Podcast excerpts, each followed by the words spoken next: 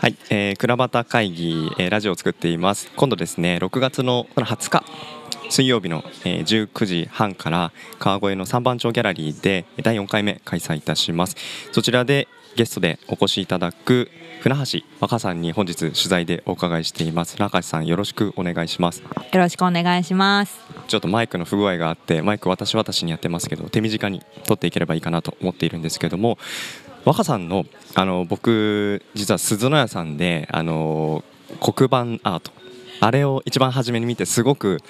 綺麗だなと思ってあのこれどんな人が描いたのかなと思ってそう思ったのが去年2017年の8月ぐらい8月7月ぐらいかなだったかなと思ってるんですけどその、まあ、1年も経たないうちにこうやってお話できるのがすごく嬉しいなと思って今日あの来ているんですけれども今度倉端会議あの西拓さんがつないでくれてあのお越しいただくことなんですけども倉端会議の話って一度あの若さん作っているレポタージュに取り上げていただいたじゃないですか。なんか倉端会議に対するなんか印象とかって なんか少しあったりします？えっと川越に関心がある人とかっていっぱいいると思うんですけれどもなかなかそのなんていうんですかね話す場がなかったというのがあってでまあ鈴の屋ですとか、まあ、大工町の長屋ができて小焼きもできて、まあ、その場がハードウェアとしてはでき始めたかなと思うんですけどもそこにこうなんていうんですかねこれについて話そうよって方旗を上げてくれる、うん、人たちがお出てきたんだなっていうふうに思いました。いいコメントですね。いきなり上げていただいてあのそんな文脈を自ら作ったみたいで今日は若さんのお話なんでちょっと話を戻していきたいなと思うんですけども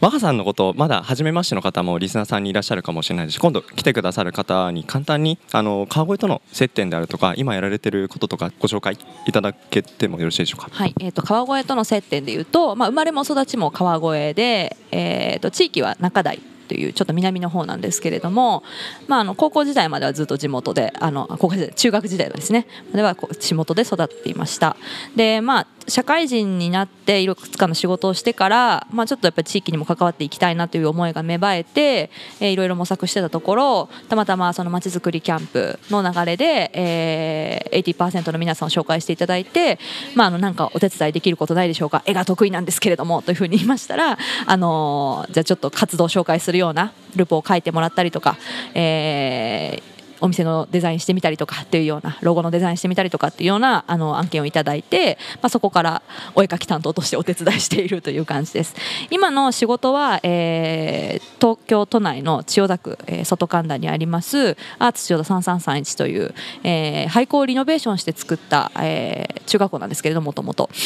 民営のアートセンターで、えー、コーディネーターとしてですねいろんなアートプロジェクトを街中に展開していくような、えー、部署で担当させていただいております。その今やられてるお仕事の中であったり、まあ、何しろ今後川越でなんかちょっとこんなことができたらなとかこんな人とつながれたら面白いなって何か思ってるところでご紹介いただけることって何かあったりしますか？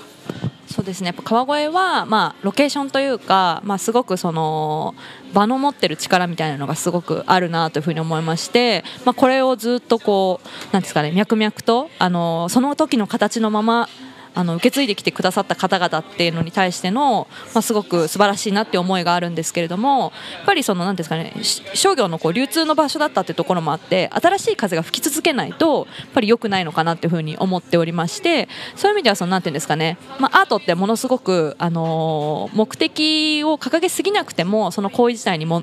価値があるよねっていうようなこととかあと人を言葉ではわからないけどつなげる力があったりとかするので、まあ、そういうコンテンツをいろいくつかあのやっていけたりしたらいいのかなっていうふうに思ったりしますしそれを生み出していける人材っていうのをあの作るような今ちょっとそういう事業の担当してたりするので、まあ、そういうところで川越と接点を持っていけたら私自身もいいのかな仕事とあの趣味と実益の 兼ね合いみたいなところができていいのかなというふうに思ってます。ありがとうございます。で、えっ、ー、と今度20日なんです。20日に来ていただくんですけれども、なんかどんなお話いただけるかなって今もしもう考えていらっしゃると少しご紹介いただいて最後締めれたらと思うんですけどもいかがでしょうか？えー、とまずそうですね。ちょっと人とは違うあの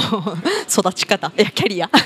キャリアとか言うとかっこいいんですけど、まあ、働き方が結構変わっているので、まあ、その部分からなんで今の仕事をしてるかっていうのとやっぱりまあ社会に対して非常に関心があってで、まあ、今必要だなって思ってるから今この仕事をしている部分があって、まあ、そこにその、ね、今回のタイトルであるアートの可能性みたいなところも自分なりに考えてることがあるので、まあ、そういう部分について、まあ、もすごくアートの専門家であるわけではないのであのすごく素人目線だなって感じる方もいるんですけども、まあ、そこをこう素直にお話できたらいいのかなというふうに思ってます。はいありがとうございます今度のイベあのイベントがとても楽しみになったかなと思うんですけれどもあと最後に今ご自身で活動されていることで何か告知 PR なんかされたいことがあれば最後一言いただきたいなと